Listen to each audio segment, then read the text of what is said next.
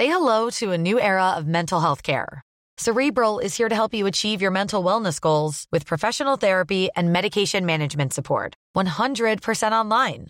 You'll experience the all new Cerebral Way, an innovative approach to mental wellness designed around you. You'll get a personalized treatment plan from a therapist, prescriber, or both in a safe and judgment free space. Your Cerebral therapist or prescriber will outline a customized plan with clear milestones along the way so you can get to feeling your best. With Cerebral, you're not alone in your mental health journey. We're here to empower you to live a fulfilling life. So take that first step towards a brighter future and sign up today at cerebral.com slash podcast and use code ACasts to get 15% off your first month. Offer only valid on monthly plans. Other exclusions may apply. Offer ends July 31st, 2024. See site for details. Comment contribuer à un monde de demain plus durable La saison 2 du podcast Créateur d'impact va chercher les réponses en immersion au plus près des bénévoles, dirigeants d'associations ou bénéficiaires. Des histoires inspirantes et émouvantes sur les motivations de ces aventuriers de l'humain qui s'engagent dans la construction de la société de demain.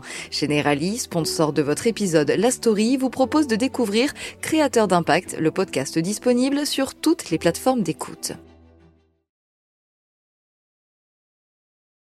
Vous allez écouter la story, mais juste avant, on aimerait vous parler de Elles ont osé, le nouveau podcast des échos. Découvrez comment des femmes inspirantes font bouger l'économie, la recherche, la culture, le sport. Deux femmes, deux générations qui viennent nous parler de leur parcours, des succès, épreuves et rencontres qui ont changé leur vie. Elles ont osé, c'est à écouter chaque mois sur le site des échos entrepreneurs et sur vos plateformes préférées. Et maintenant, place à la story. Vous connaissez peut-être la chanson Qu'ils se démènent ou qu'il reste quoi? Ils ont mauvaise réputation. Et pour passer de Brassens à Jordi, on pourrait presque chanter Dur dur d'être un banquier. Mais les cibles, on le voit ici, cette banque dont les vitres ont été, ont été cassées, donc les banques sont euh, les cibles privilégiées des, des casseurs. Comme on l'entend sur BFM TV, les banques ont payé un lourd tribut à la crise des Gilets jaunes et au déferlement des Black Blocs en marge des manifestations. Il y a un an, Europe 1 révélait que 760 succursales bancaires avaient été vandalisées un peu partout en France lors des défilés. Est-ce un effet de la crise financière qui a secoué les économies occidentales entre 2007 et 2012 En fait, cette défiance ne date pas d'hier. C'est ce que j'ai découvert à la lecture d'un livre, Les Seigneurs de l'argent, aux éditions Talendier.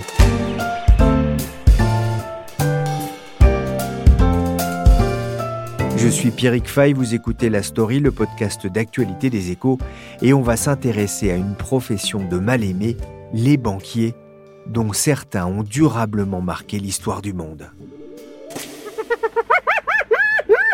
C'est une publicité qui date d'il y a au moins 25 ans. Elle était parue dans les journaux de l'époque. Sur une grande feuille format A3, on pouvait voir plusieurs dessins d'animaux, un requin, un vautour, un serpent, et donc une hyène, avec son rire caractéristique. Le titre Quand on vous dit banquier, à quel animal pensez-vous? En bas de page, un autre message. Maintenant que vous avez passé nerfs, Prenons le temps de parler du métier de banquier. Cette publicité avait marqué l'étudiant que j'étais. J'avais trouvé cette pub assez habile. Mais 25 ans plus tard, le dialogue n'a pas pris. L'image des banquiers reste négative. Certains les surnomment même les banksters. Leur image vaudrait à peine mieux que celle des huissiers, des inspecteurs des impôts, voire des journalistes.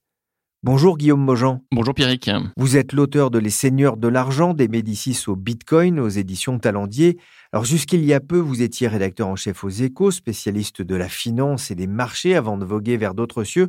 On voit à la lecture de votre ouvrage que le métier de la banque est presque aussi vieux que l'économie Oui, c'est une activité ancienne, très ancienne même, hein, puisqu'on peut se replonger 5000 euh, ans en arrière, autant de des prêtres sumériens qui, dans l'ancienne Babylone, pratiquaient déjà des formes primitives d'activités euh, bancaires hein, dans les villes d'Uruk, de Babylone, d'Agadé à une époque où il faut le rappeler, il y avait quasiment pas de commerce et pas encore de monnaie. Hein. Donc que faisaient ces prêtres? Eh bien, ils collectaient des dépôts, des offrandes, des butins de guerre, des dons, et puis ils accordaient des prêts, mais alors des prêts en nature prêtait du bétail, de la main-d'œuvre, des céréales, etc. Et c'est au XVIIIe siècle avant Jésus-Christ qu'on se rend compte que euh, cette activité va être structurée. Le roi de Babylone, Hammurabi, va écrire un code, le code d'Hammurabi, pour euh, fixer toutes les règles et les limites des opérations bancaires. Donc on parle encore là d'activités très euh, rudimentaires. Hein. Il faut attendre les civilisations grecques et romaines pour voir la banque se sophistiquer. Dans l'Antiquité, on voit apparaître des opérations de change, de prêts intérêts, de prêts sur gage, etc. Et puis à partir du Moyen Âge, avec l'activité des Lombards, des Vénitiens, des Génois, eh bien l'activité bancaire va véritablement se développer et se déployer en Europe. On sent que les, banques sont nécessaires dans notre monde. Qu'est-ce qu'elles remplissent comme rôle Alors à quoi servent les banques? C'est une question évidemment que beaucoup se posent en ce moment. Hein. Certains affirment même qu'on pourrait se passer des banquiers au fond, on s'en porterait pas plus mal. Alors les banques au départ, elles jouent un simple rôle d'intermédiation, hein, d'intermédiaire. D'un côté, elles collectent les dépôts de leurs clients et les mettent en sécurité, et de l'autre, elles vont faire vivre cet argent en le prêtant aux particuliers, aux entreprises, aux États qui en ont besoin. Elles jouent donc un rôle essentiel, hein, très important pour financer l'économie et pour faire circuler les marchés de capitaux aux bons endroits dans l'économie. Et puis au fur et à mesure de leur développement, eh ben, elles vont accompagner l'essor du, du commerce, de la mondialisation, des échanges, euh, puis les premières industries, le textile, la métallurgie, puis le chemin de fer, et puis les, techniques commerciales et, et, financières vont se sophistiquer à partir des 19e et 20e siècles. L'escompte va se diffuser, les marchés financiers vont se diffuser, les, les banques vont jouer un rôle euh, majeur là-dedans, et les banquiers vont se rendre indispensables au développement de toute activité économique. Indispensables dans le bon sens et dans le mauvais sens, hein, puisque quand ils échouent dans leur mission, eh bien c'est tout le système économique qui en souffre, tout le financement de l'économie qui se retrouve euh, grippé. On a pu le voir lors de la dernière crise financière. Alors dans votre livre, vous dressez le portrait d'une vingtaine de ces grands banquiers qui ont marqué euh, l'histoire. Pourquoi ce titre, Les Seigneurs de l'argent? Alors, j'ai voulu faire un livre qui soit le plus incarné possible. Tout le monde se souvient de la petite phrase de, François Hollande hein, pendant la campagne de 2012, quand il était candidat à la présidentielle, dans son discours au Bourget. Je vais vous confier une chose. Dans cette bataille qui s'engage, je vais vous dire qui est mon adversaire, mon véritable adversaire. Il n'a pas de nom, pas de visage, pas de parti. Il ne présentera jamais sa candidature. Il ne sera donc pas élu. Et pourtant, il gouverne. Cet adversaire, c'est le monde de la finance. Je n'ai qu'un seul ennemi, qu'un seul adversaire. Cet adversaire, c'est le monde de la finance. Et la finance n'a pas de visage. Eh bien, moi, j'ai voulu au contraire montrer le, visage de la finance, au fond, dresser le portrait des grandes figures de la banque qui ont jalonné les derniers siècles, qui ont marqué leur époque et qui ont façonné toutes nos économies. Alors pourquoi les, les seigneurs de l'argent? Parce que ce sont des grands manieurs d'argent d'abord, hein, qui commencent avec euh, Côme de Médicis, les Médicis qui les premiers euh, structures d'activité bancaire, Jacques Coeur aussi en France, Jacob Fugger en Allemagne, pour aller jusqu'aux acteurs de la dernière grande crise financière. Et tous ces acteurs, ces 20 acteurs dont je, dresse le portrait, sont quasiment tous des, des maîtres dans leur domaine, hein, des maîtres et des seigneurs qui ont une influence majeure sur euh, la vie de leurs concitoyens, sur leur époque. C'est toujours mieux quand c'est votre argent qui travaille plutôt que vous. on vole personne, on fait juste travailler l'oseille. On vient d'entendre un extrait du film Erreur de la banque en votre faveur, une histoire de délit d'initié qui profite à un maître d'hôtel dans une grande banque d'affaires. Cette mauvaise image est aussi révélatrice du rapport que l'on a avec l'argent, et je dirais plus avec l'argent qu'on n'a pas. Oui, de manière générale, quand on, parle d'argent, on parle d'un sujet qui est assez inflammable. Hein. On parle de notre intimité, de la valeur qu'on nous accorde par notre salaire, par notre position sociale aussi. Hein. Et les Français ont en particulier un rapport, on va dire, compliqué à l'argent. Hein. Ils se méfient de l'argent, ils se méfient un peu de la réussite, ils n'aiment pas en parler, ils entretiennent parfois une véritable haine pour l'argent et pour tous les, les, symboles de la réussite sociale. Et cet héritage est assez profond, assez ancien. Il remonte sans doute à nos, racines chrétiennes. Hein. Il faut se rappeler que les, pères de l'Église parlaient longtemps de l'argent comme du crottin du diable ou du fumier du diable, que le, Vatican lui-même longtemps interdit le, prêt à, à, intérêt. Cet héritage et cette méfiance, elle remonte sans doute aussi à la féodalité, hein, l'aristocratie dépense pendant que les manants font le travail, les agriculteurs font le travail. Et puis dernier héritage aussi, la révolution de, de 1789, évidemment, qui a joué son rôle au nom de l'égalité. On dénonce souvent le, le, privilège des autres comme un abus intolérable. Le général de Gaulle lui-même parlait de cet héritage quand il disait en son temps chacun ressent ce qui lui manque plutôt que ce qui l'a déjà. Alors, continuer avec une autre citation. Les banques, je les ferme, les banquiers, je les enferme. C'est euh, Vincent Auriol, ministre des Finances du Front Populaire en 1936. Et quand on lit Les Seigneurs de l'argent, on voit que depuis euh, Comme de Ménicis et Jacques Coeur au XVe siècle, ou plus tard Gabriel Julien Ouvrard sous Napoléon, la réussite des banquiers a souvent créé la jalousie. Oui, elle suscite euh, souvent de la jalousie, c'est vrai. Pour Pourquoi? Bah Parce que ces grands banquiers, ces seigneurs de l'argent concentrent en leurs mains d'immenses richesses. Ils concentrent aussi d'immenses pouvoirs. Hein. Très tôt, en fait, l'ascension des banquiers va aller de pair avec une ascension politique. Hein. À partir de la Renaissance déjà et des Médicis, la banque épouse la haute politique et va mêler ses intérêts avec ceux des souverains, des princes, des empereurs entrant au fond dans une forme de, concurrence avec eux. Hein. C'est le cas de Jacques Coeur, par exemple, vous avez parlé avec Charles VII. C'est aussi le cas du banquier de Napoléon, Gabriel Julien Ouvrard, qui est un peu moins connu.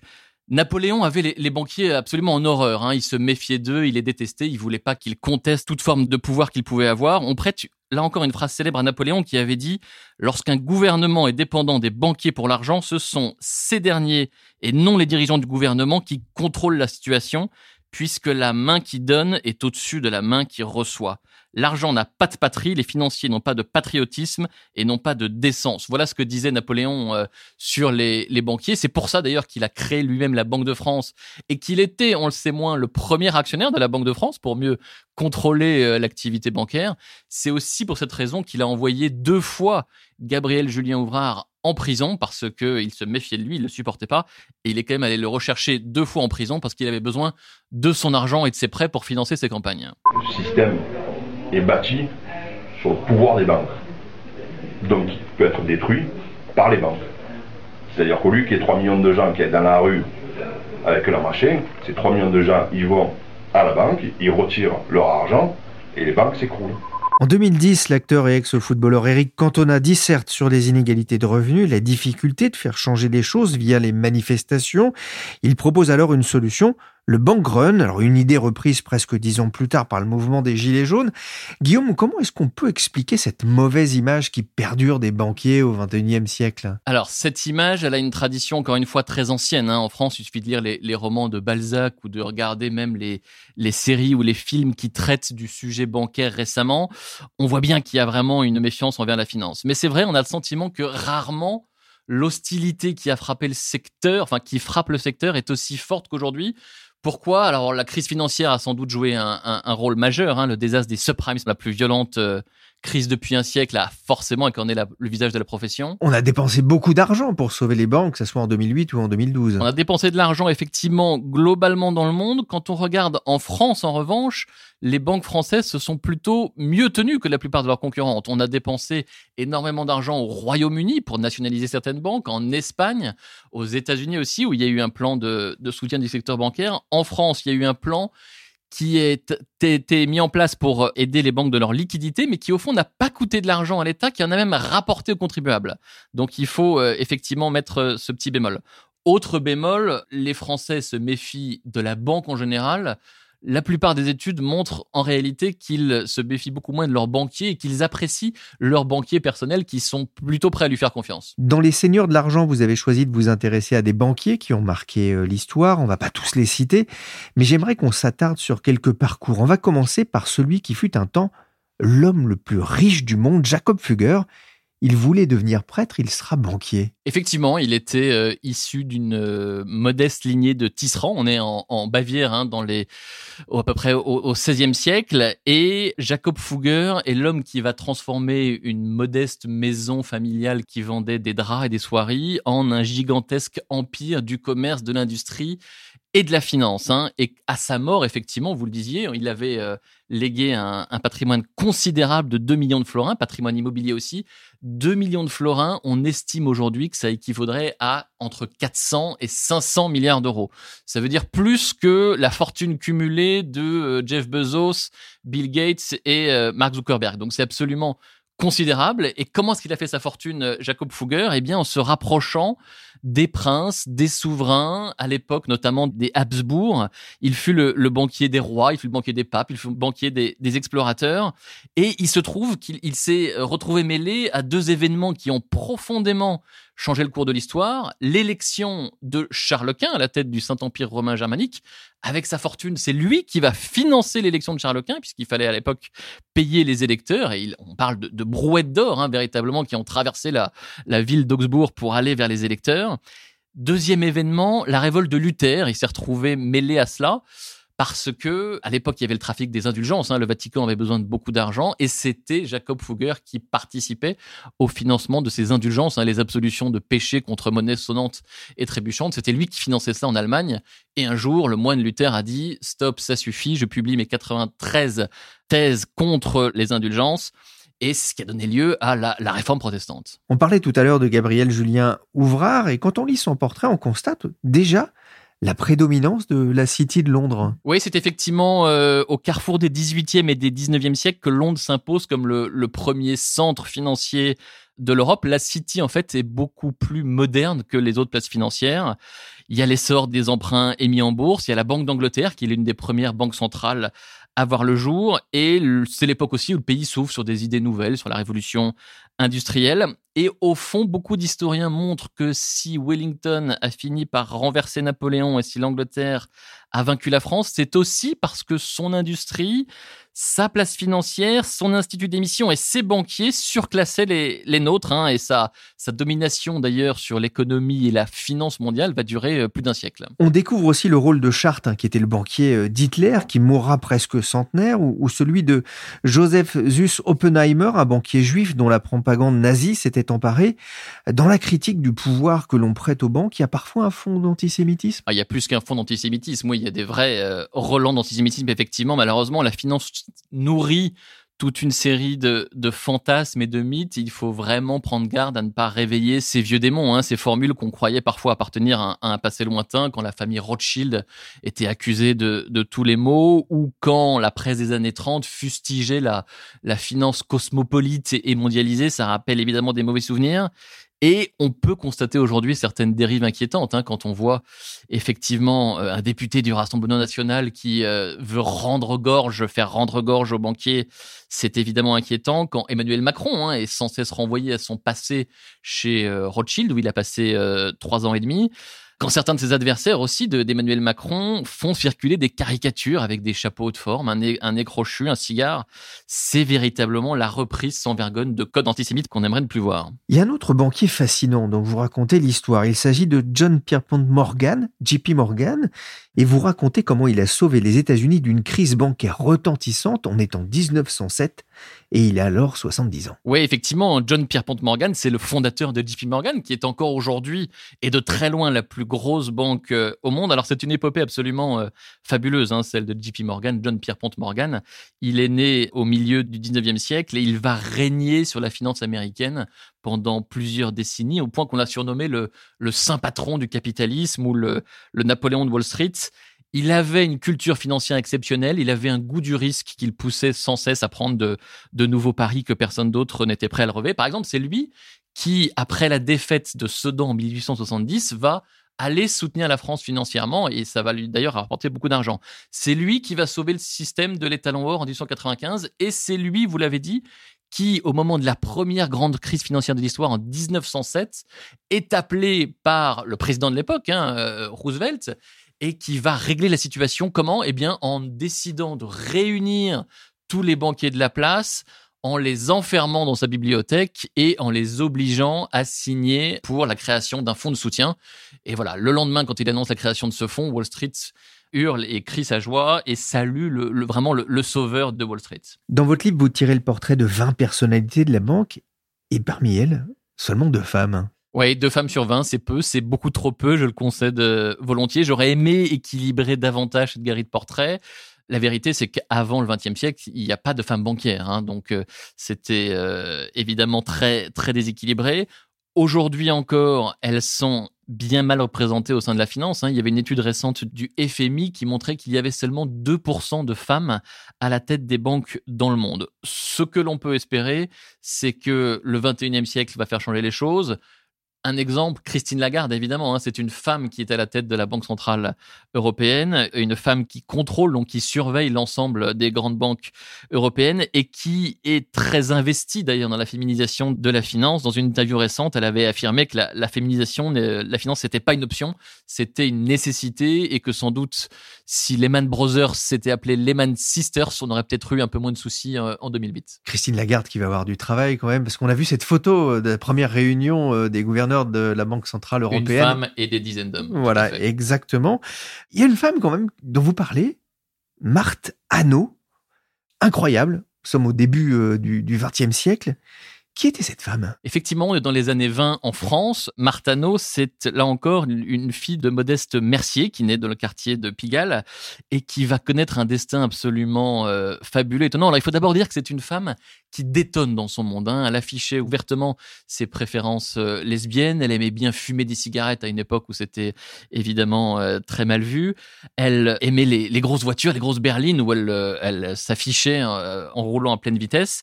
Et elle va s'introduire dans les milieux bancaires et les milieux boursiers à force de ténacité et de beaucoup d'audace. Elle se déguisait, par exemple, pour entrer à la Bourse de Paris, qui était à l'époque interdite aux femmes, et pour réaliser ses cours boursiers. Et comme elle avait du talent et du flair, eh bien, elle a réussi à attirer beaucoup d'épargnants. Elle a créé, au fond, les, premiers fonds communs de placement, hein, l'équivalent de nos SICAV ou de nos OPCVM, et elle a réussi à attirer beaucoup d'épargnants en leur promettant des rendements euh, assez importants.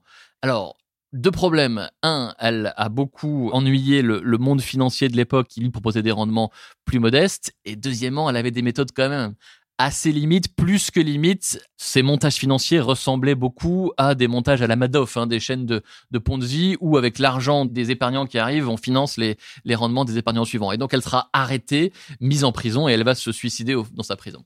Je vous inculpe d'escroquerie, abus de confiance, annonce mensongère, détournement d'épargne tu es la seule capable de te battre sur le terrain. L'argent. Ils le savent. Marthe Hanot qui va d'ailleurs inspirer le réalisateur Francis Giraud dans son film La banquière avec l'inoubliable Romy Schneider dans le rôle de Madame Eckert. Guillaume Mojan, dans votre livre, vous évoquez aussi Satoshi Nakamoto, le fondateur du Bitcoin. Le Bitcoin, c'est cette monnaie digitale dont la création ne dépend pas d'une banque centrale.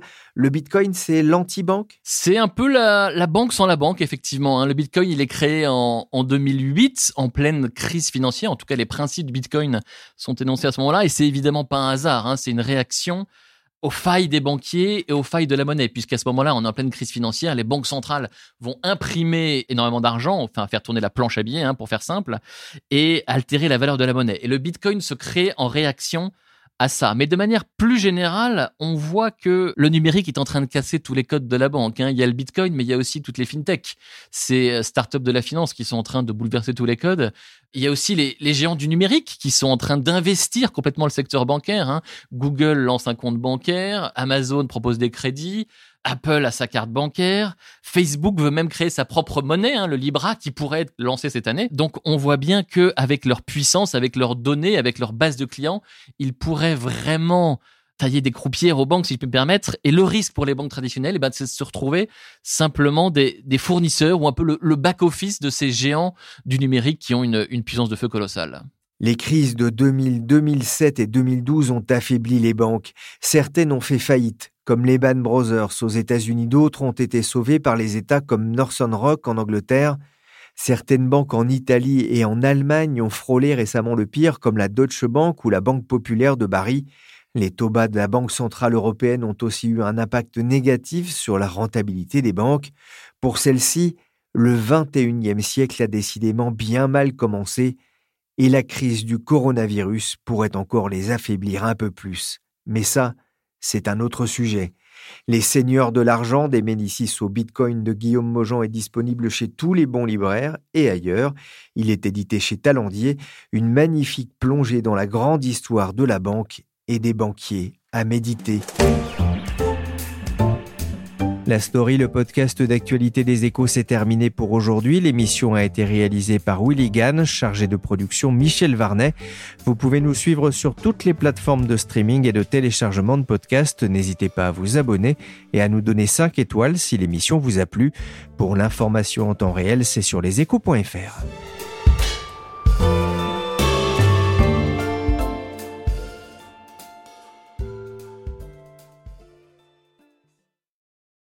Vous avez aimé cet épisode de la story? Vous aimerez sûrement Elles ont osé, le nouveau podcast des échos. Découvrez comment des femmes inspirantes font bouger l'économie, la recherche, la culture, le sport. Deux femmes, deux générations qui viennent nous parler de leur parcours, des succès, épreuves et rencontres qui ont changé leur vie. Elles ont osé, c'est à écouter chaque mois sur le site des éco-entrepreneurs et sur vos plateformes préférées.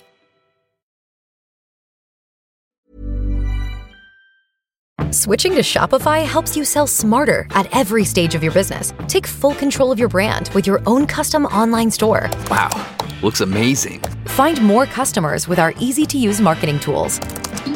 Piece of cake. And let the best converting checkout on the planet do its thing. Whatever your stage, businesses that grow grow with Shopify. Switch to Shopify today for a $1 a month trial at shopify.com slash